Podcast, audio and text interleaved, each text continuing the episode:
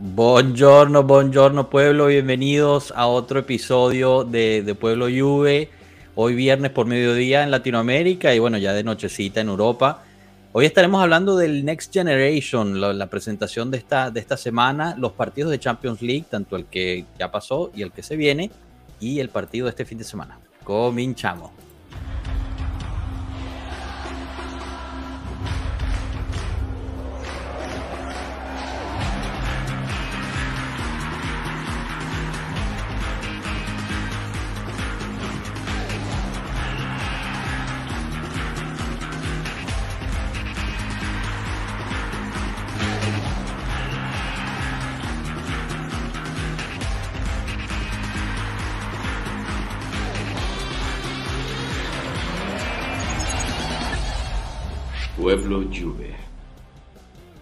Bueno, bueno, bienvenidos, bienvenidos todos a este nuevo episodio. Tenemos de vuelta a Adri por fin.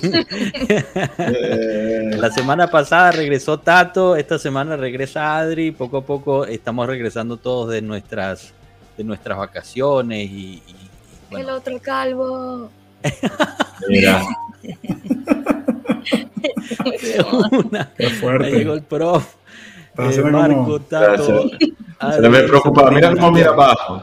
Cómo mira abajo el profe. ¿eh? Adri, yo creo que. Ten cuidado. Con el profe ahí arriba. No le funciona el audio. Creo que no menos nos mal. escucha, exacto. Menos mal. Menos mal, sí, te salvaste. ¿Cómo están, muchachos? ¿Todo bien? Bien. Muy bien, muy bien. Bueno. Estaba leyendo el título de este, de este podcast. Es hora de ganar. Bueno, ya estás ahí metiéndole presión. Ese, ese- ese título yo lo leí en el Tutosport también. ¿eh? No sé si, es el Tutosport bueno, que se lo copió al Capi o el Capi que se lo copió al Tutosport. Vamos Ya- a ver. tú ya sabes cuál es la respuesta. tú ya sabes cuál es la respuesta. Bueno, aprovecho también a saludar a la gente que está en el chat, que desde temprano estaban, mucho antes que empezáramos. Samuel Mondragón, eh, Cano, Cano, ¿qué haces por ahí? Únete al, únete al, al directo si puedes. Jo- Jorge Aguilar igual, eh, Fabricio Tatoli, siempre aquí, Frank, Leonardo Bonucci, que todavía estamos tratando de saber cuál es tu nombre verdadero, pero bueno, seguiremos llamándote Leonardo es uno de los nuestros. Será Sí, alguien sí. ahí medio. HCR77CR. Bueno, imagino que aquí tiene algo que ver con Cristiano Ronaldo, ¿no? Imagino, pero bienvenido, gracias por estar aquí. Erwins también, otro, otro que siempre está, igual que César Augusto. Y bueno, gracias, gracias a todos por estar. Bienvenidos todos sus mensajes, eh, sus opiniones, las lanzaremos al aire así como ven. Y los invitamos a que, a que ya que están aquí, den el like al video eh, y así ya no lo tienen que hacer después. Bueno, eh, ¿qué les parece si, si abrimos el tema? El primero que me gustaría hablar es el, de, el Next Generation. A ver qué opinan ustedes. Para mí, cuando vi el anuncio de, este, de esta rueda de prensa, me pareció rarísimo. No, no le entendía el por qué iban a hacer esto. Después, ya viendo la rueda de prensa, leyéndolo con, con detalle, la verdad es que me impresionó, quedé con buen sabor de boca. Eh, parece haber todo un cambio en términos de el enfoque de la Juve, ¿no? Eh, mucho ha salido de cuánto fue la pérdida del último año eh, fiscal del equipo, que creo que en los últimos cinco años ha sido la pérdida más grande que hemos tenido y parte de eso es para solucionar, eh, parte de lo del Next Gen y, los jóvenes es para tratar de solucionar un poquito eso. Yo me, me voy con lo que termina diciendo arriba Bene al final de la rueda de prensa que dice que hay una estrategia eh, dentro del- de la Juve que cada joven necesita tener su mentor. Y eso a mí me pareció espectacular. Eh, y bueno, no sé, díganme ustedes qué, qué les parece, qué, qué pensaron, cómo lo vieron. Eh, no, no sé, quizás podemos empezar contigo, Marco, ya que estás ahí, cómo se está viviendo ese, o no es un cambio tan fuerte dentro de Turín, no se ve un, un cambio como, como lo que están tratando de No, anunciar. yo, creo, yo creo que hayan varias razones que llevan al final a una rueda de prensa así.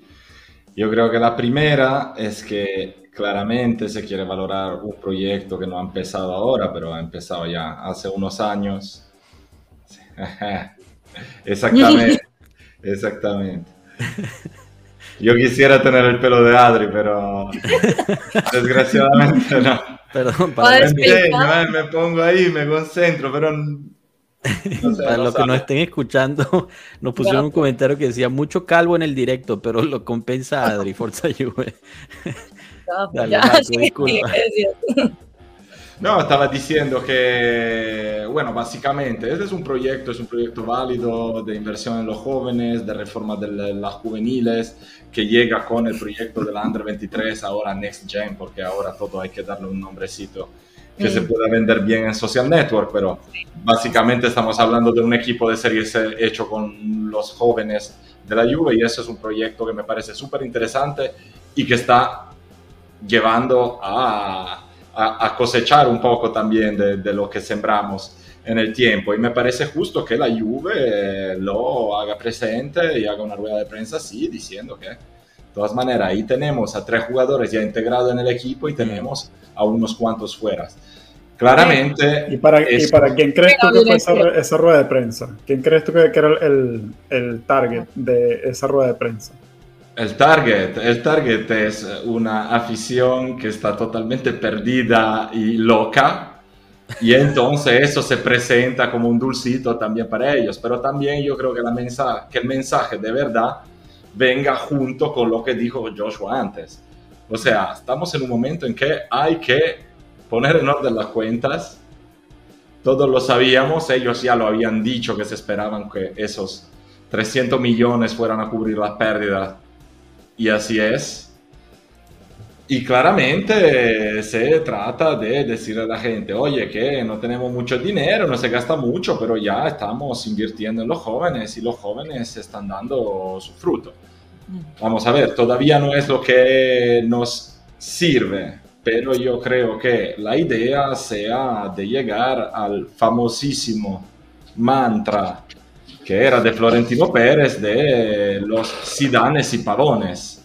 Porque cuando se dice justamente no iremos a pagar nunca más a un jugador que se siente en banca el mismo sueldo de uno que juega de titular, es exactamente eso, es se gasta donde se tiene que gastar, pero se puede llegar a tener una, una- un equipo hecho también por eh, cuatro, cinco, seis jóvenes que te crías en tu casa, que te cobran poquito y que al final tienen que ser reservas. eh, ayudan también a tener un cierto espíritu del grupo, una cierta mentalidad que viene del equipo, sobre todo de, de los que han jugado ahí desde que eran niños. Y me parece algo lógico, interesante, nada revolucionario, pero un buen camino que, que se va a emprender. Sí, interesante, la verdad. Eh, Enzo, ¿ya, ¿ya nos puedes escuchar? Buenas tardes, chicos, ¿cómo les va? Ok, Muy bien, muy bien. ¿Tú Entonces, qué se, tal? está- se está- se estaban quejando de los calvos, ¿eh? Sí, aquí, aquí nos mandaron este mensaje que, que lamentablemente no lo pudiste ver, mucho calvo en el directo, pero lo compensa Adri, pero bueno. Eh, Está ¿quién bien, es? ¿no? Adri, Adri es una chica, una chica nueva, está eh, invitada. ¿no? Ay. Cabrón. ¡Gafarri! Un gran, un gran abrazo a Rodolfo. Una buena readquisición. Estamos, Al bostero Rodolfo. estamos haciendo la- las gestiones para tenerlo en directo acá desde Madrid a Gasparri, pero nos está pidiendo mucho dinero, así que bueno, estamos en. Bueno, ¿y, qué, opinan los demás sobre, sobre esto, de la rueda de prensa de Next Gen? Justo de eso estamos hablando, Enzo, cuando, cuando entraste. Quizás, no sé, me gustaría saber la opinión de Adri en términos generacionales, porque el resto de nosotros somos viejitos comparado contigo. Entonces, ¿cómo se vivió eso en, en esa parte de la generación? ¿no? Porque mucho, por muchos años se ha vivido gente que pide que la Juve use más jóvenes, que el director técnico use más jóvenes. Miretti ahorita la está rompiendo, ¿no? Porque igual como, como haya dicho eh, Marco, que, bueno, quizás algunos no sirven para ser titular o, o empiezan como reservas, Miretti este año ha servido y, y como el pan. Entonces, no sé de tu lado si tengas alguna opinión en particular sobre, sobre este proyecto y la rueda de prensa, igual lo, lo que dijeron, eh, no sé si lo lograste ver o leer. Sí, bueno, lo de la rueda de prensa, interesante porque pues, nunca hacen algo a ese estilo, entonces sí se ve como algo diferente, algo un poco nuevo, eh, ¿cómo se dice? Refreshing. Ujú. Pero yo, la verdad, o sea, no, no tengo muchos comentarios acerca de eso, o sea, la verdad no, no sé qué decirte. Ya, ya. este, este punto que pone Leonardo Bonucci es interesante, ¿no? Que quizás podemos hablar también, ahorita, ahorita te doy la palabra, Tato. Eh, con este nuevo fútbol de jeques y mercado inflado, eh, ¿le veis futuro competitivo al proyecto? Sonar suena bien, pero bueno, ya sabemos que Leonardo Bonucci eh, está en España, o por lo menos aprendió el español en, España. Estamos, poco a poco te, te, adivinaremos quién pero, eres. Pero los equipos de jeques tienen este, este, estos mismos proyectos. O sea, el Paris Saint Germain tiene una, una, un circuito menor fortísimo. Siempre está sacando jugadores de calidad. Lo mismo Manchester City, que está rotando jugadores por todo el mundo con un sistema de muy alto nivel. Eh, muchos jugadores que a lo mejor no terminan, los terminan recomprando, el mismo Chelsea, muchas veces ha tenido que recomprar jugadores valiosísimos de su misma cantera. O sea, el proyecto de potenciar la cantera es, es algo válido y necesario. El planteamiento que se hace de hacer una rueda de prensa y presentar como fichaje el primer equipo es lo que a mí me parece un poco raro. Porque yo realmente no estoy seguro que sea un mensaje para la afición. Eh, yo creo que es un mensaje para, para, afición, prensa, lo que sea, pero para... para... Para mí, a lo mejor podría ser también un mensaje para, para el mismo proyecto, es decir, jugadores que pueda, que puede mm. ser que los esté buscando la Juve, ¿ok? Y entonces, entre ver al, al Paris Saint Germain, donde siempre están debutando jugadores de las menores, y, y ver a la Juventus, donde nunca llega nadie, dicen, bueno, mira, me voy para el PSG porque a lo mejor tengo una oportunidad de, llegar. Entonces, este, este tipo de presentación donde le das valor a la llegada, toda la rueda de prensa giró en torno a ellos contar su historia, ellos tenían historias diversas, uno se fue a jugar a otro equipo, otro estuvo desde los ocho años, el otro vino de Argentina, cada uno con historias diferentes, hubo muchísimo foco, no sé si escucharon las preguntas de, creo que es de de Juventus TV, que son los que hacen la primera pregunta siempre de la rueda de prensa, fue eso, que ellos contar, contaron su historia, su, su, recorrido, y yo creo que es un poco para eso, para, para poder tener algo para contarle a, a, esos jugadores que podrían venir al equipo, que, que, la Juventus sí tiene un sistema que los puede llevar al, a debutar en el primer equipo y mantenerse durante toda una temporada. Y eso, de última, al final es lo que está buscando todos esto, estos grandes talentos del fútbol. Y es, de esa manera también llegamos a gente como, como este Gildis. ¿Cómo llega Gildis, que no es ni italiano, ni, ni, ni, el, circuito italiano de, Viene, viene porque a lo mejor encuentra que hay más oportunidad para, para llegar ahí en, en, el sistema de la Juventus. Pero tú lo ves como una revolución o como algo diferente, porque a mí me parece que en los últimos años tan por el lado de los jugadores de las juveniles como por el lado de los fichajes de jóvenes para darle oportunidades, nosotros llevamos 10 años dándoles oportunidades, porque Pogba no se elija a nosotros, porque Coman no se elija a nosotros, porque de todas maneras en los últimos años han debutado muchos. Luego, lo que dice Enzo siempre, si muchos de los que, que han debutado no se han quedado ahí, es porque no estaban al nivel, porque Frabotta jugó bastante también, pero no estaba al nivel. Y ese, es mi otro, sí, y ese es mi otro, mi otro comentario ahí. O sea, que realmente tampoco puedes asegurar que esto es sostenible. O sea, que todos los años vas a sacar tres jugadores que los puedes insertar en el primer equipo. Con lo cual me parece, o sea, vuelvo a lo, contrario, a lo, que decía antes, que la rueda de prensa como tal, de hacerle bastante bomba al tema, es como que algo oportunista, pero no necesariamente sostenible. No, sí, yo, creo que para hablar, perdona, perdona, Joshua, nada más quería puntualizar que para hablar de sostenibilidad eh, sería incluso más adelante. O sea, este es el primer paso de, tres jugadores que ni siquiera están probados. Que hay, hay uno que tiene un buen arranque de temporada, o sea, uno de tres, un buen arranque. Entonces, vamos a evaluar al final de la temporada realmente la cantidad de minutos y el aporte real de lo que nos dieron estos chicos dentro de la cancha. Yo de verdad, muchachos, todo bien lo de la presentación, es correcto el proyecto eh, de, estructura del fútbol, del fútbol base, pues yo no, puedo estar más de acuerdo con eso porque imagínense, nosotros venimos de Venezuela donde nunca ha habido un proyecto eh, de fútbol base y por eso la selección está como está. Entonces el, fútbol base es importante eh, en todos los países y en todo, en todo nivel.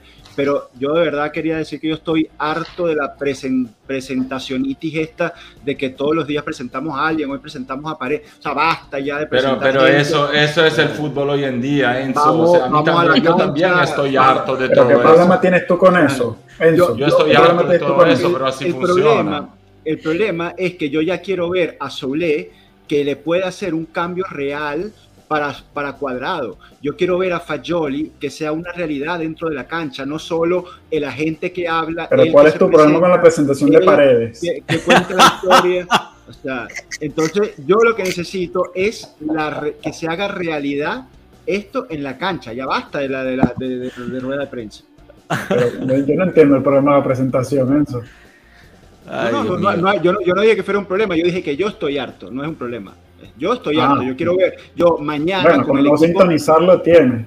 Con el equipo en dificultad, porque el equipo está en dificultad física, se van a jugar partidos cada, cada tres días, yo necesito que esto sea una realidad, porque entonces ahora, ayer, recién ayer, fíjate lo, lo idiota que soy, recién ayer entendí que no es que la plantilla estaba incompleta, la dirigencia le entregó una plantilla completa, solo que los, los, juegos, los huecos que faltan son de esa calidad, Zule, Fagioli y, y mire. Eso pasamos tres meses diciéndotelo, pero no, no nos lo creías.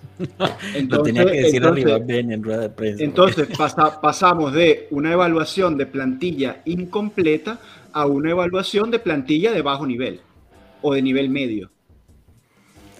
Bueno, em, a ver, yo, estoy de acuerdo con, con, Tato que fue oportuno porque se presentaron tres em, que valdrían la pena presentarlos.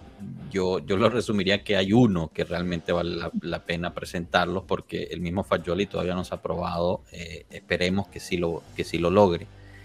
A mí Zule en lo particular, lo poco que lo he visto jugar no me ha deslumbrado. Espero me, me calle la boca pronto. En la parte de sostenibilidad, yo creo que el, el Next Gen o, lo que realmente es la U23, ¿no? La Juventus U23, ya es sostenible, ya está funcionando. Eh, ha, funcionado muchísimo en términos de mercado también. Mucho del mercado de, que acabamos de cerrar se pagó también por ventas de jóvenes eh, que salieron de ahí. Entonces, si hablamos de sostenibilidad, para mí ya es sostenible y ya es un... No, yo creo que, o sea, el tema de la sostenibilidad deportiva. Exacto, deportiva. ¿Qué tanto va a salir de la cantera? Esperemos cada vez más. Veo cosas positivas. Eh, veo que la Juventus está haciendo buena labor en explicarle a estos jóvenes por qué tienen que escoger a la Juventus. Y lo veo por dos cosas. Porque traes a un Gildis, que es definitivamente uno de los jóvenes más prometedores de Europa, que te escoge a ti sobre el Barcelona. Y traes a Mancini, eh, que supuestamente iba a ir al Milan y al último minuto pues la Juve lo termina convenciendo y se va al, a la U19. En la U19 también hay otro jugador llamado eh, Tudor, me parece, si mal no recuerdo. Turco, perdón, gracias Marco. Turco, que la está rompiendo. Entonces, claro, uno de los puntos importantes que escuché en la rueda de prensa, que ya lo sabíamos, pero es, es fue, mm, digamos, interesante escuchar el mismo Cherubini decirlo, era que los jugadores de la primavera, o sea, la U19, cuando terminaban, cuando ya no podían jugar en la U19, quedaban como un limbo. No, no había como un paso medio, tenían que buscar, faltaba el puente. Exacto, tenían que buscar algún, alguna solución en la serie C, si es que había cupo, etcétera, etcétera. Y la U23 les permite hacer ese, ese puente, lo cual creo que es súper importante. Esperemos, esperemos que más a futuro podamos ver aún más, aún más talento nacido en casa, ¿no? Dime, Marco, yo, añadir algo? Yo quiero añadir una cosa. Mm, hay que razonar también eh, cuando se habla de que a lo mejor no, esto no es un camino que funcione o también el tema de los préstamos no funcionaba. Hay que tener en consideración cuál es el ambiente en que trabaja la Juve.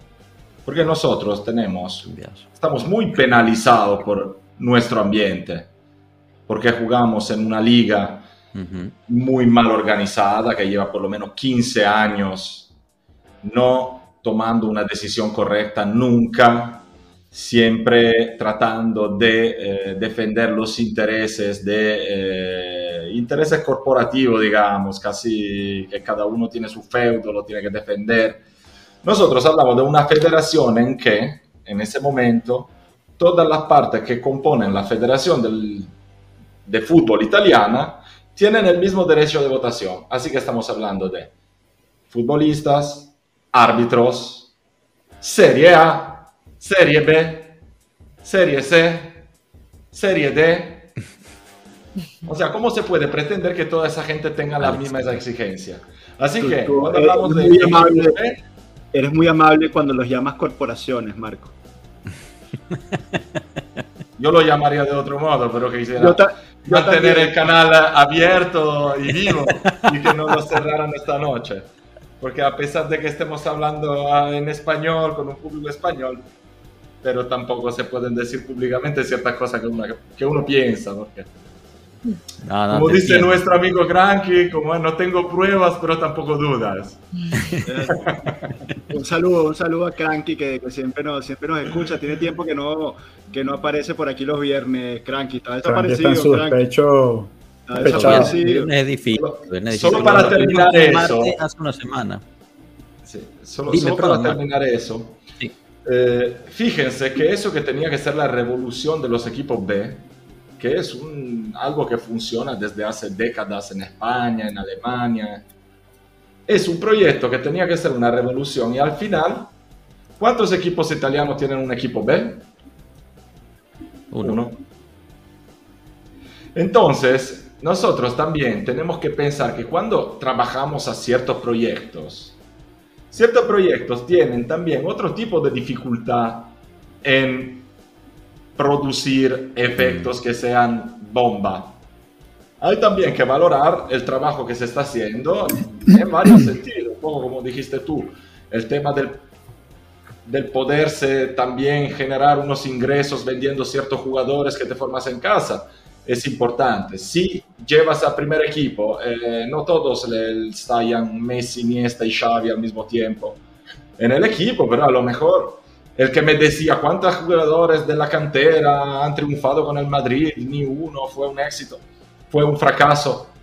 Si te fijas, tampoco es verdad, porque cuando vas a leerte el plantel del Madrid están los, Nacho, los Lucas Vázquez, los, los, Carvajal estuvieron Carvajal. años. Eh, esos jugadores, no te digo que tenga que ser los titulares que salen, no todos son el Barcelona de Guardiola que le salen cinco fenómenos a la vez casi nunca le pasa. Le pasó al Manchester United, le pasó a ellos, nos pasó a nosotros en los años 70 ya. Pero también el Madrid es un equipo que está yendo hacia ese camino, porque en los últimos años, a pesar de querer fichar a Mbappé, pero ¿quién ha fichado? Siempre jugadores under 20. Porque fichó a Vinicius, a Rodrigo, a Camavinga, a, a Chouameni ahora, eh, a, a Varane en su tiempo, ¿sabe? Y, bueno, ahí toca... dicho que todo es un éxito, pero para construir un equipo hacen falta varias cosas y entre ellas también unos complementos que puedes tranquilamente sacarte de tu cantera, haciéndolo hacer un percurso así, ya que no puedes mandarlos en préstamo a crecer, porque nueve veces sobre diez lo mandas a un equipo de C, en noviembre ya está la quiebra, y no lo pagan, no juega, regresa, no se sabe dónde termina. Lo das a un equipo de la B, normalmente están ahí en plazas calientísimas donde se te equivocas un partido, eres vendido y tal, entonces no mandan a la tribuna. En la Serie A, donde cambian un entrenador cada 20 días, tú fíjate en Rovella el año pasado, hizo tres meses espectaculares, se lesionó, entró el otro entrenador, no lo tenía a disposición, empezó a hacer jugar al otro, chao Rovella. Entonces, mejor tener a un equipo que tú controlas, está en la Serie C, pero ya es una liga profesional con jugadores hechos, porque no se crean que la Serie C eh, es una liga de hijos de puta, o sea, es difícil. Entonces, es importante tener el control sobre un equipo de tus jugadores que jueguen en una liga profesional, más que mandarla a préstamo que no sirve, pero por un tema ambiental también, de contexto en que te encuentras. No, no, de acuerdo. Y, bueno, dos cositas ahí que, que, me hiciste pensar. Una es em, ellos mismos, Cherubini lo dijo, ¿no? Llevamos 10 años con esto. Eh, la primera vez que empezamos a pensar en esto y a, planearlo fue hace 10 años. Y ahora es que estamos empezando a ver frutos. Entonces, solo para recordar que los tiempos por el mismo sistema de Italia, eh, aún en un equipo exitoso, durante un periodo en el cual se ganaba todo, llegaba muchísimo dinero, pre-COVID, fue un sistema que tomó tiempo en establecer y en que funcionara como debería. Entonces, es importante mantener ese, ese contexto de que las cosas toman tiempo de hacer y hacerlas bien. Eh, y lo otro se me olvidó, así que pasemos al, siguiente tema, que, sería, que sería la Champions League, señores. Eh, como los que están aquí no, no estuvieron en el, directo del martes en la noche, así que quiero, quiero sus, sus impresiones del partido contra el, contra el París. Eh, ya vieron cómo, cómo explotó el, el, ambiente alrededor de la Juve después de la, de la derrota 2 a 1. Eh, pero me gustaría pues, escuchar qué, qué, piensan al respecto, qué pensaron del partido, del ambiente en general, y, y, después pasaríamos a hablar del Benfica, pero, pero me gustaría hablar primero, primero del París. No sé, quizás podemos empezar contigo, eh, Enzo, un, un, mini, un mini match análisis ahí, pero, pero no, no muy extendido. ¿Cómo nos viste?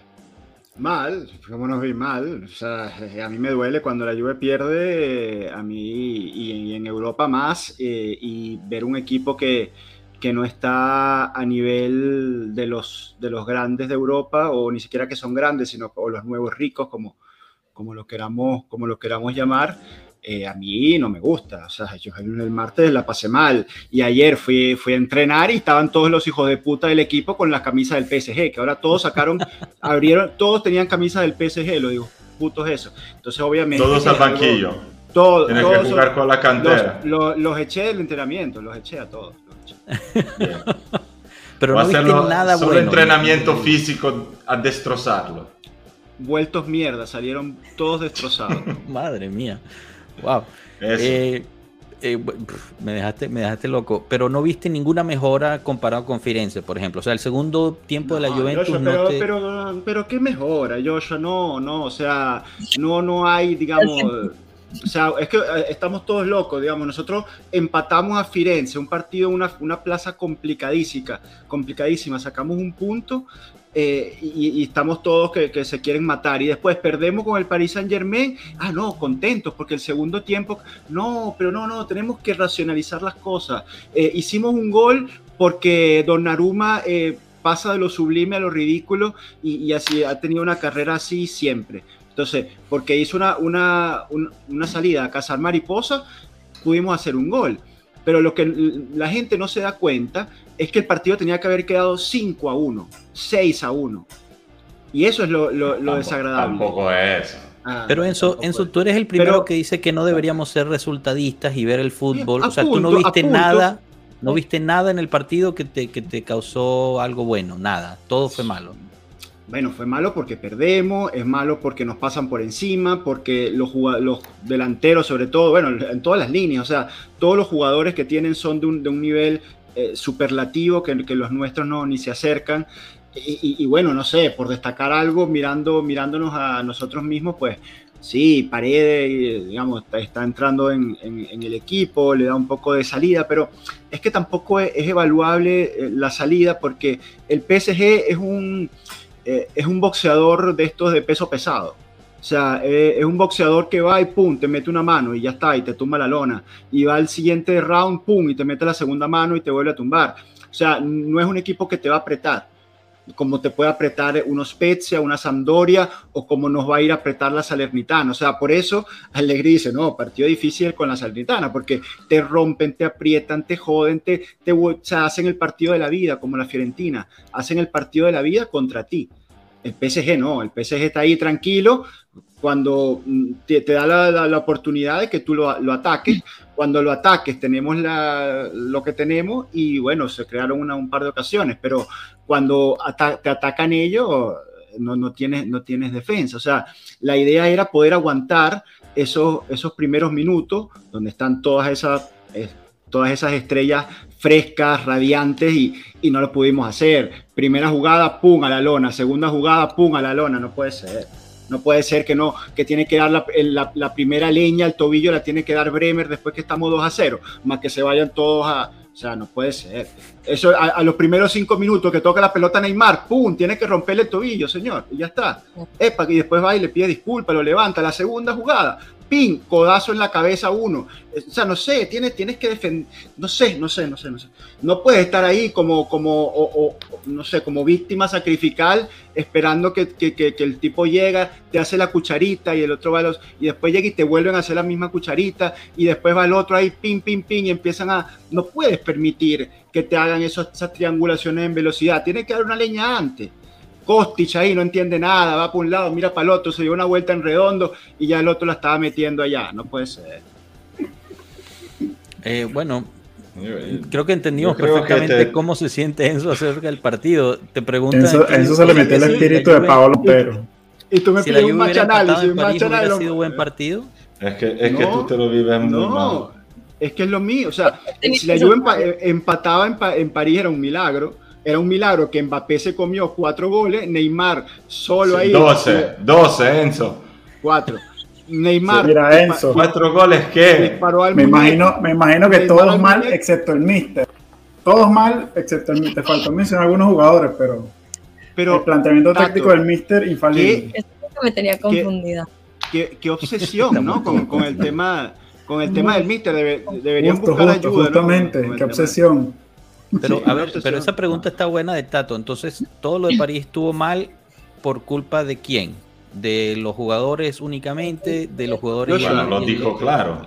O sea, tengo que repetir, bueno, vamos a retroceder y lo vuelvo a repetir todo. O sea, es que no estamos al nivel del otro equipo y no hicimos lo necesario tampoco para calentar un poquito el partido, para, para llevarlo a otro terreno.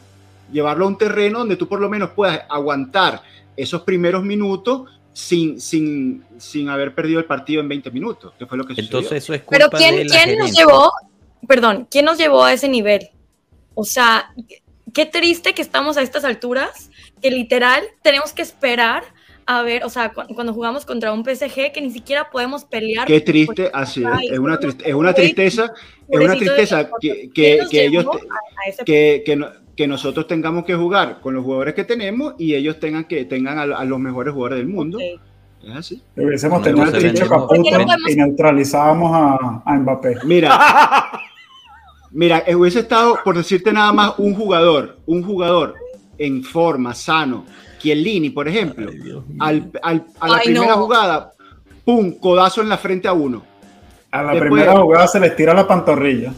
Como, como pasó como tres en los últimos años. No, te, te, dije cuando estuviera en forma, o sea, aunque en línea en forma, digamos, esos jugadores de esa categoría, porque la, la, la Juventus, pues, cuando era competitiva en Europa hace algunos años, tampoco teníamos los mejores jugadores, eh, Mbappé ni el Haaland del momento, pero teníamos una, una base de jugadores sólidos, con experiencia, con maña, con maldad, con, y, y, y, que evitaban en la mayoría de los casos estos, estos ridículos pero ahorita es lo, que tenemos.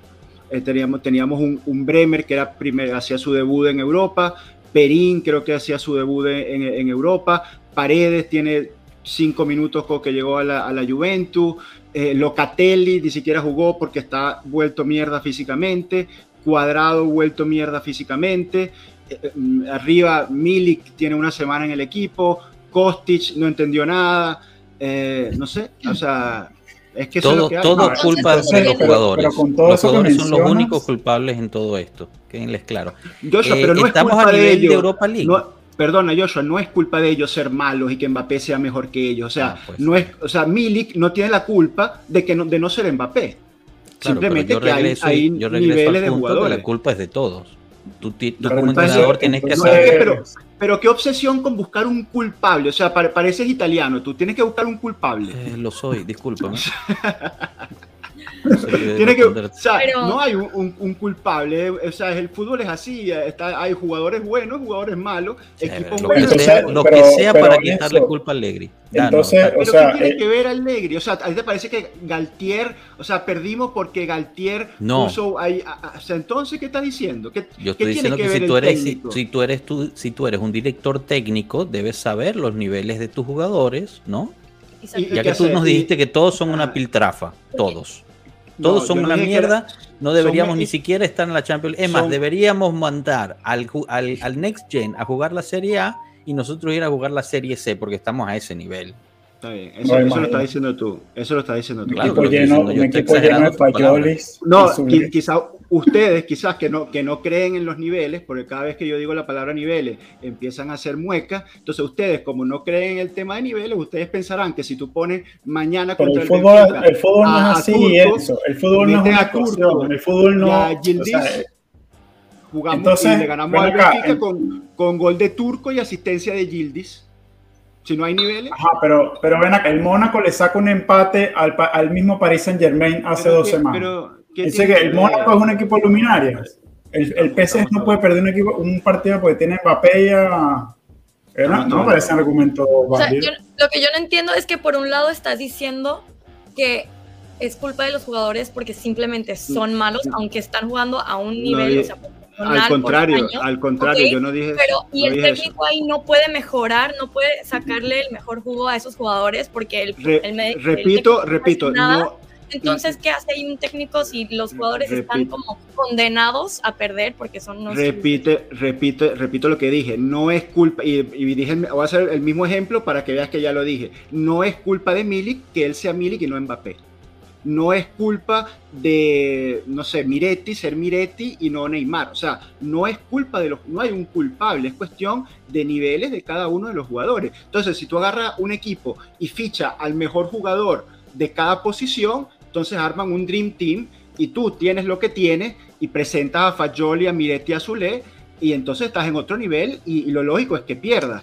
Que, que, pudiste haber empatado, sí, porque gracias a Dios esto es fútbol. Y el partido casualmente pudo haber terminado, terminado 2 a 2 y terminó 2 a 1, pero igual pudo haber terminado 5 a 1 porque esto es fútbol. Pudo haber terminado también 3-2 para nosotros porque esto es fútbol. Pudimos haber ganado.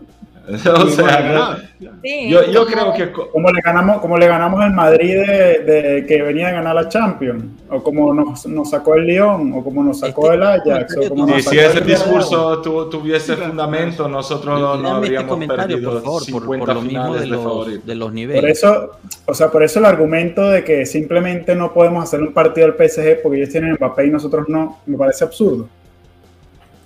Claro, si no, ¿para qué, para hacemos la competencia? Denle, denle, ya el trofeo al Madrid o al PSG y, nos ahorramos. A Mbappé, hay que darle el trofeo a Mbappé, porque Mbappé se escapa y saca, el pase filtrado a la defensa y se hace el autogol él mismo. Se hace el pase él mismo y mete el gol. Bueno, eh, Marco. Una pregunta. Dinos, dinos, Adri. Ok, hablando del PSG, que vi unos rumores por ahí, no sé si sean ciertos o no, pero que dicen que Donnarumma quiere a lo mejor irse del PSG, ¿ustedes lo invitarían a la Juve? No. Yo no lo quiero ni cerca yo creo que, de Torino. Yo creo que Donnarumma no tiene muchos fans en este podcast. No, para mí, para mí es un jugador un poco fiable. Definitivamente tiene mucho futuro, pero me parece un no es un jugador de. unos años el futuro empieza a ser pasado. Pero háblanos, ah, cuéntanos del, del nivel de Donnarumma, Enzo te lo dije, también. estaba conectado en ese momento. Te lo dije también. Es un arquero que pasa de lo sublime a lo ridículo, porque así como hizo dos paradones a dos buenos cabezazos, eh, de uno de Vlaovic y uno de Milik, eh, después te hace la salida de a, cazar mariposa, eh, que, es el gol de McKenny. Entonces, ha sido así siempre. Gracias, gracias a él, en parte, nos, dio, nos dio una Eurocopa junto, junto con el equipo. Ganamos una Eurocopa de la mano de Donnarumma hace poco, pero también hizo que su equipo, el PSG, eh, perdiera contra el Real Madrid o colaboró fuertemente en la derrota contra el Real Madrid. Eh, no sé si fue en cuarto o de final el año pasado. A mí no, a mí no me gusta, la verdad. además, además, recuerdo esos partidos con, con, cuando estaba en el Milan, que jugaba contra la Juve, el tipo se desmoronaba psicológicamente. Recuerdo un partido que le metimos, si fue 4 o 5 goles al Milan tipo salió llorando de la cancha. Sí, no, yo realmente no, no, entiendo si es un tema mental, porque también te hace, te hace unas paradas y una, una el tipo es grandísimo, eh, cubre muy bien el arco, o sea, da una impresión de que es difícil hacerle gol con lo, con lo largo que es y después hace unas cagadas que inexplicables. Quizás, no sé, ojo, opinión impopular, como siempre las mías, quizás yendo a un equipo donde no tiene que pelear con el entorno, donde pues, en el Milan todos los años era una polémica con el público, con Rayola, con la sociedad, ahora en el PSG una, una polémica con Navas y tal. Quizás si va a un equipo serio donde le dice, señor, usted tiene que convertirse en un arquero, es el arquero titular, tiene que ser el arquero titular de la Nacional y de la Juventus por los próximos 10 años. Y, y le amueblan la cabeza, quizás encuentra la tranquilidad y la serenidad que necesita un arquero y con sus condiciones capaz eh, es el lugar correcto. Eh, no se olviden de que Chesney está a punto de ya de, caducar el, contrato, tiene una cierta edad y, bueno, en, quizás no el año que viene, pero en poco tiempo la Juventus va a tener que empezar a pensar también en tema arqueros y, la Juventus siempre se ha caracterizado por tener a los arqueros de la Nacional de Italia. Entonces, yo no lo descartaría, Don Aruma. Sí, pero, pero, eso, mira, ese mismo discurso de los jóvenes. Italia, ¿qué tiene que ver? Ese, exacto, el mismo discurso de los jóvenes. O sea, porque son jóvenes y vienen de la cantera, entonces se merecen un puesto. O les estamos organizando para que todos tengan su, su recorrido.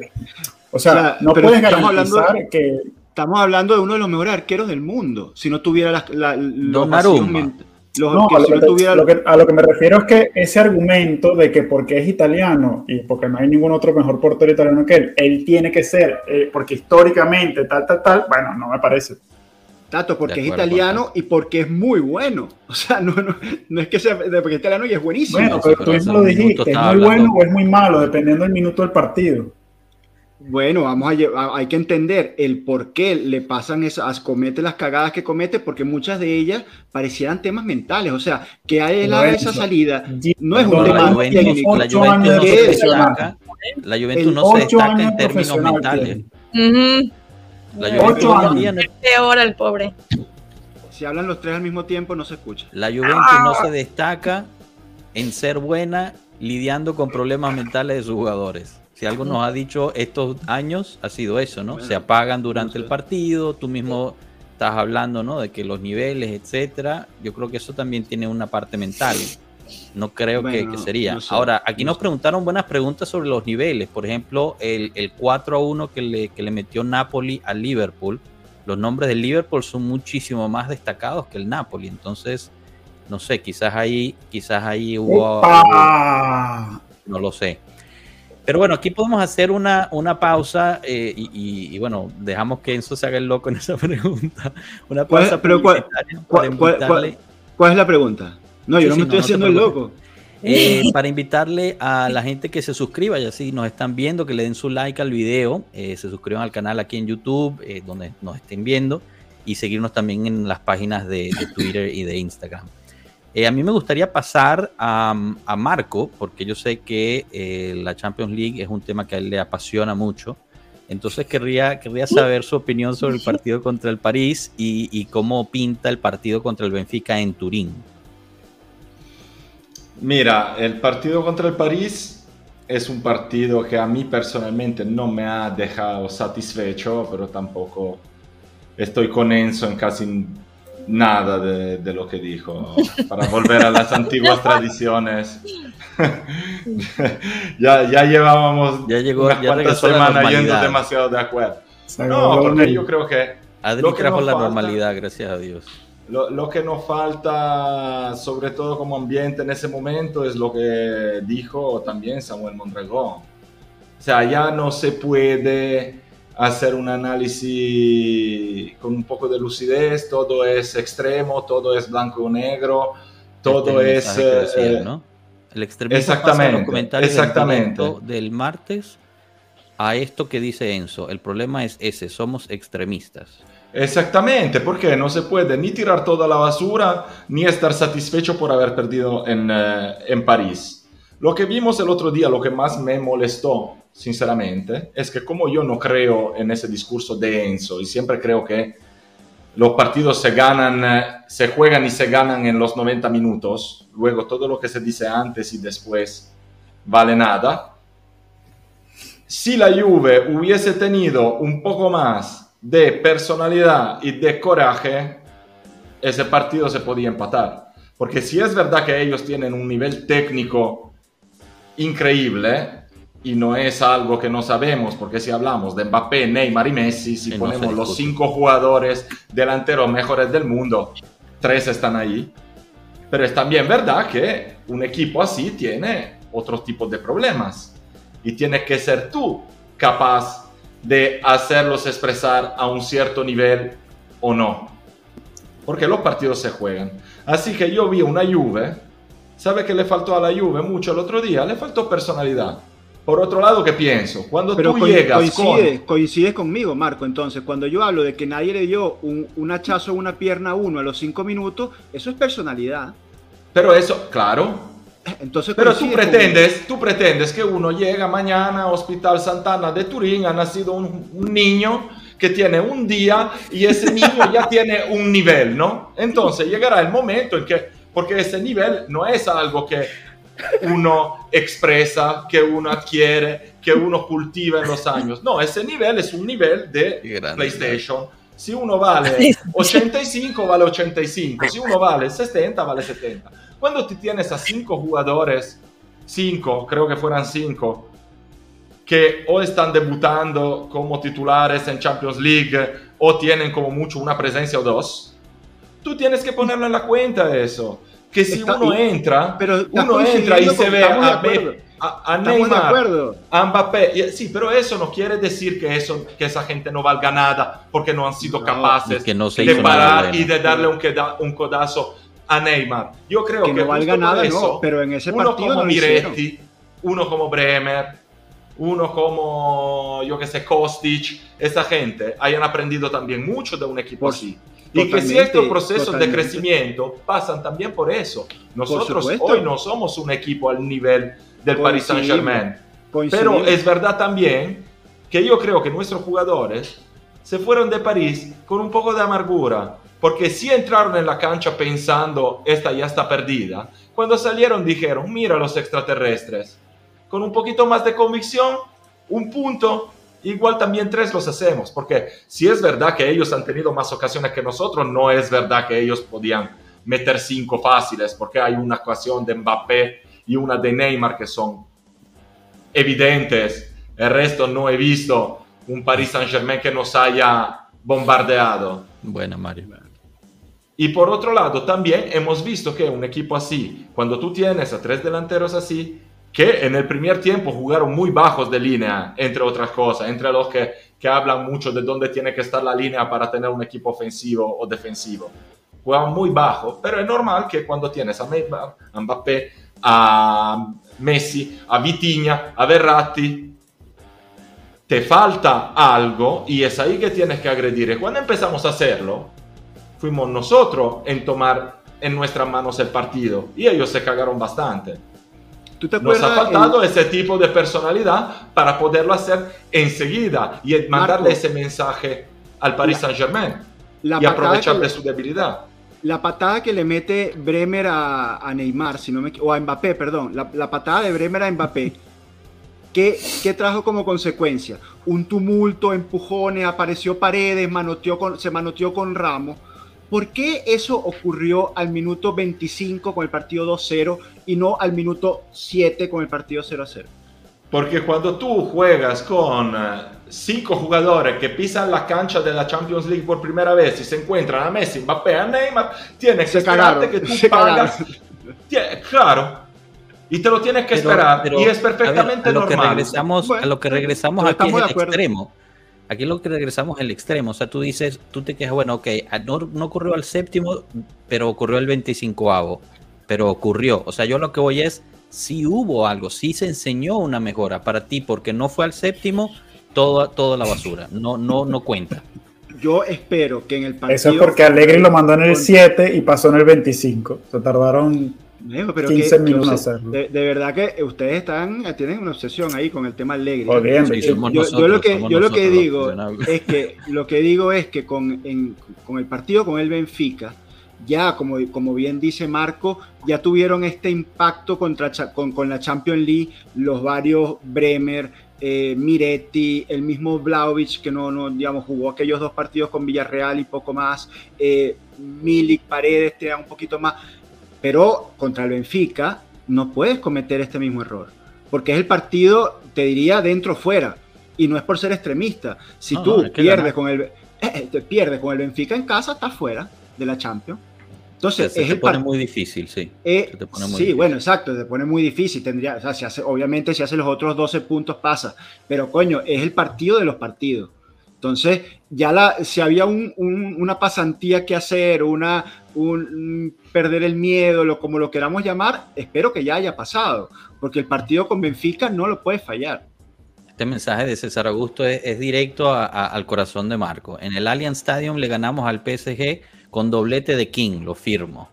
Bueno, pero, pero entonces, ¿cómo, ¿cómo ven el partido contra el Benfica? ¿Tenemos el nivel para, para hacerle partido al, al Benfica? Eh, le podemos ganar en casa. Yo no vi el partido contra el Maccabi Haifa en, Portugal, la verdad, no, no sabría decirles. Pero, pero bueno, no sé, habiendo tenido esta experiencia de, París, ¿cómo nos ven? ¿Cuál es su feeling al respecto? Si es que tienen un feeling al respecto. Yo creo que tengamos que jugar con Salernitana antes y luego pensar en Benfica, porque el error peor que podamos hacer es pensar en el partido con el Benfica, luego a lo mejor te, te, empatan un 1 a 1 con Salernitana y te mandan en paranoia total. Gana con Salernitana. Yo, no, pero mucho, mucha gente se quejó de lo de la Fiore justo por eso, porque había mucho enfoque en el, en el París, aunque, aunque Allegri trató de quitar un poco el enfoque ahí y, sufrimos contra la Fiore. Entonces, obviamente lo que lo que dice Marco es, correcto, digamos, filosóficamente. O sea, hay un partido con la Salernitana que tienes que eh, jugar y tienes que ganar también.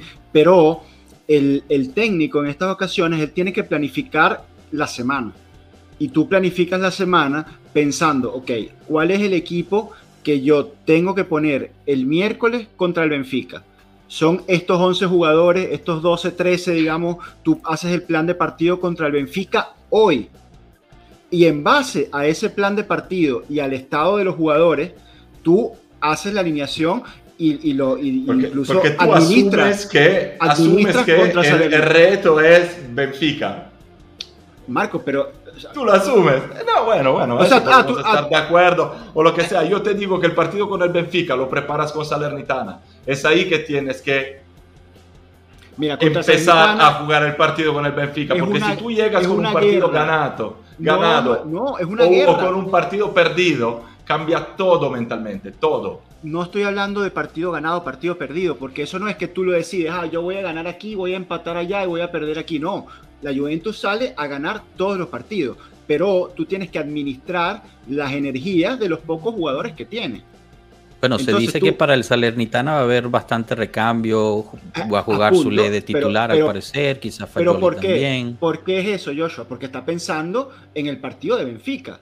Claro. Eh, eso, entonces, ¿cómo eso, Pero tú te imaginas perder contra el Salernitana. Lo, lo, que te estoy diciendo yo es que mi pensamiento no hay que subestimar el partido con Salernitana, hay que jugar de partido en partido. Escuchen a Bonucci, escuchen a su capitán. Los dos partidos en casa que hay que sacarlos adelante sí o sí. Los dos partidos son fundamentalmente importantes tanto para la liga como para la Champions League. Tú te vives mal la Champions League, Enzo, ya te lo hay dije que, muchas veces. Hay que entender que no es un, un botón que tú pisas, ah no, hoy gano, pum, hoy ¿Pero quién está haciendo eso? No te estoy diciendo eso, yo te estoy diciendo lo que, el contrario de lo que tú dices, que yo voy con Salernitana y voy alineando los jugadores que me sirven para ganar y punto. Y luego vendrá Benfica y será un problema el día después. No, señor, no, te equivocas, te equivocas, porque vas a ver contra Salernitana rotaciones y esas rotaciones son porque el técnico está pensando en Benfica, que al mismo tiempo va a poner un, o se va a hacer todo lo que haya que hacer para ganar contra, Saler, contra Salernitana, pero administrando las energías que tenga que administrar pensando en Benfica. Eso es así. Que si tú administras energías, tú terminas gastando más y jodiéndote de la misma forma. Porque al final un empate mañana en casa no pasa es un nada. desastre. Es un desastre. desastre. Y es un desastre. Pero si, si me y nosotros, como te digo, nos hace falta ganar, y no solo por meter punto, pero por poner convicción y poder entrar en una cancha también contra Benfica con una mentalidad distinta. Porque tú empiezas a empatar con Sampdoria, empatar con Fiorentina, perder con PSG, empatas con Salernitana como entras en la cancha el martes. Igual, tienes que entrar igual a ganar. No, no, no, no, ahí sí, ahí sí estoy de acuerdo con Marco. y es más, es más, me, me extiendo un poquito más, Marco, ya va te planteas, solo para terminar, si tú te planteas un partido agresivo y de una y vas ganando 2 0 entonces ahí sí que puedes empezar a administrar, a pensar en Benfica. Pero cuando tú estés a lo mejor al contrario, en el 0 a 0, en el minuto 15, y estás obligado a poner a Vlaovic, a Kostic, a los que tú te has tenido fuera, te pones dos veces las eliminaciones. yo, yo, me gustaría extender ese punto de Marco porque yo, eh, contrario a lo que, a lo que dijo Enzo, yo sí vi una mejora en, en, contra París. Entonces, igual, yo pienso igual que Marco, que los jugadores se van de París, se van con un poquito de sabor amargo en la boca, sabiendo que se pudo haber hecho más y, quizás vieron en sí mismos, los mismos jugadores dijeron, ¿no? Que en el segundo tiempo como que se dieron cuenta que tenían más por dar y, podían hacerlo. Entonces, si tú hilas los tres partidos juntos, una buena prestación contra la Salernitana eh, sigue continuando ese efecto dominó del, de la confianza interna, ¿no? Y lo cual me, parecería, me parecería importante de cara al partido del Benfica. No solamente es cuestión de que si están cansados o no, sino esa parte psicológica pero, pero bueno, no sé, no sé si, bueno, me parece que definitivamente no, no piensan, no piensan igual que yo, por lo menos Enzo no, no piensa igual que tú. Eh, Adri, no sé si tengas algo, algo que añadir con eso, con esa parte de la, de la mentalidad, especialmente que de tanto que sufrimos de eso el año pasado, sería importante empezar este año eh, de mejor forma, ¿no? Sí, la verdad, o sea, ya llevamos años así, varias temporadas, y como yo lo veo, no ha mejorado. Y como con la salida de ciertos jugadores como De Ligt, por ejemplo, que a mí se me hacía un jugador con la mentalidad correcta y, verlo salir y, decir, y escuchar las cosas que dice, es evidente que el ambiente en, en la Juve no, no, no es, ¿cómo se dice? no favorece a, los jugadores. Pero siempre pesa las palabras, Adri, pesa los contextos. Sí, pero... Mira cuando lo dice y cómo lo dice. hasta yo, yo viendo mi club jugar los últimos años es como que no, no me dan, no me generan confianza, no me... No, bueno, eso es, otro, es otro tema. ¿Cómo se dice? Orgullosa, porque a veces, ok, no siempre se puede ganar, ok, está bien, pero con tal de que sí, sí pongan un esfuerzo que de verdad se ve que los jugadores están luchando para ganar, eso como que te, te da un poco de... Confianza. De... Sí, de confianza, ¿no?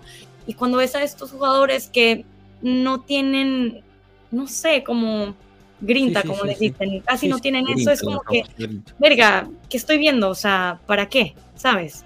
que yo siento que tengo más como lucha dentro de mí que los pinches jugadores. Es, un poco... Yo creo que eso, eh, eh, eh, justo, o sea, yo, yo, creo que verbalizas perfectamente la frustración de muchísimos fans, ¿no?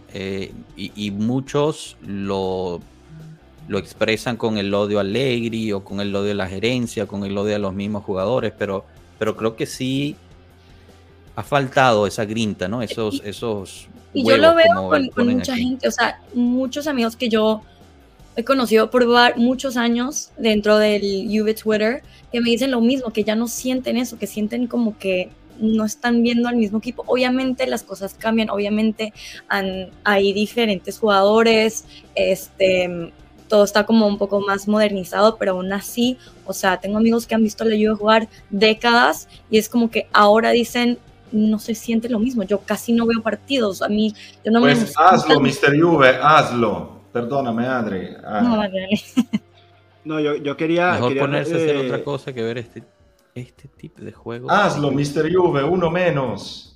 Adri, yo con el, el, tema de la grinta, eh, yo quería, eh, la, la, explicación que, que, yo le doy a eso es el tema físico, lo estuvimos hablando en, en el match análisis pasado, justamente eh, el lunes, porque sí, es, es, evidente que la Juve, si bien comenzó bien, por lo menos ese partido con Fiorentina, ya luego el equipo como que se va apagando y, y es lo que genera esa sensación de que falta grinta, de que falta eh, que el tipo que el tipo no corra como si como que no, no le echara bolas, como decimos en Venezuela. Pero yo lo que siento es que es un tema físico, que no, no es porque no quieran sudar la camiseta o porque no tengan el amor a la Juventus, porque por ponerte un ejemplo, y siempre uso el mismo ejemplo, pero creo que es el más claro, que es el de Locatelli. Que es un tipo que sangra bianconero, es un joven con la cabeza amueblada, con buenas condiciones, pero llega un momento que el tipo, o sea, no corre a la misma velocidad que los rivales, pareciera que caminara cuando los otros corren. Entonces, para mí la explicación de eso es netamente física y, como, como nos ha acostumbrado eh, Allegri siempre, eh, el equipo debería, debería venir de menos a más. O sea, el equipo viene muy cargado físicamente de la pretemporada y estos son los partidos en los que ya el equipo debería ir mostrando una mejor condición. Si no lo vemos en los próximos partidos durante este mes de septiembre, eh, evidentemente eh, nuevamente fue un fracaso de preparación física la de, la de este año, que es, y ya termino, eh, Adri, lo contrario, por ejemplo, de lo que hace Spalletti.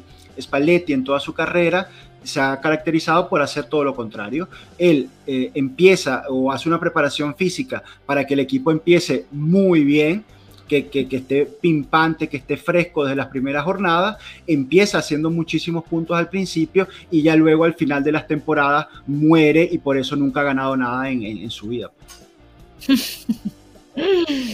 bueno, Aquí con, el último comentario de Fabricio antes de cerrar, este equipo necesita confianza tanto de la afición como de los jugadores. El ambiente juventino en los últimos años ha sido sumamente negativo y contraproducente. Nos añadimos a ese comentario, invitamos a todos a, porque al final todos queremos lo mismo, ¿no? Eh, que gane la Juventus, verla, verla alzar copas y, bueno, quién sabe, quizás las vibras. Yo creo que haya mucha gente que lo que quiere es tener razón. Perfecto, qué bonito cerrar así, me encantó. Eh, les iba a pedir el pronóstico, pero no quiero arruinar eso porque, porque me gustó ese, ese cierre. Así que eh, saludo a, Enzo, Adri, Marco, Tato, que se tuvo que, despedir. Muchísimas gracias por haber estado. Como siempre, eh, muy, muy rico la, conversación. Agradezco a todos los que estuvieron en el chat, muy interactivo, la verdad. Gracias por poner sus opiniones. Disculpen si no pudimos mostrar todos sus, sus mensajes, pero, pero la verdad es que fueron muchísimos. Invitamos, por favor, a que se suscriban al canal y le den like al video eso nos ayuda muchísimo y es gratis. Eh, inviten a sus amigos, familiares a seguir el canal y nuestras páginas en Twitter e Instagram. Marco, ¿tú ibas a decir una última cosa? No, no, nada, nada. Estaba ahí apoyando lo que estabas diciendo, que, que nos ayuden, que le pongan like, que, que hagan eso, que si llegamos a, a, un cierto punto, conseguiremos también pagarle algo al Capi, que está en directo ya prácticamente todos los días a mí me pagan teniendo estas conversaciones. Esto es terapéutico para mí. Lo, que pasa, básicamente pagamos nosotros, pero es, es muy bueno, es algo que nos divierte y esperamos que, que vengan cada día más y que se, que se contacten con nosotros para venir el, el martes en nuestro Pueblo Juve Open, en que todos son bienvenidos. Perfecto. La próxima semana les tenemos una sorpresita, ya que Pueblo Juve cumple años. Así que estén al tanto, sigan ahí las, las plataformas que les estaremos eh, anunciando un poquito de, de, la información. Lo dejamos hasta ahí. Muchísimas gracias. Que pasen bonito fin de semana. Fuerza Juve. Hasta luego, pueblo. Chao, pueblo.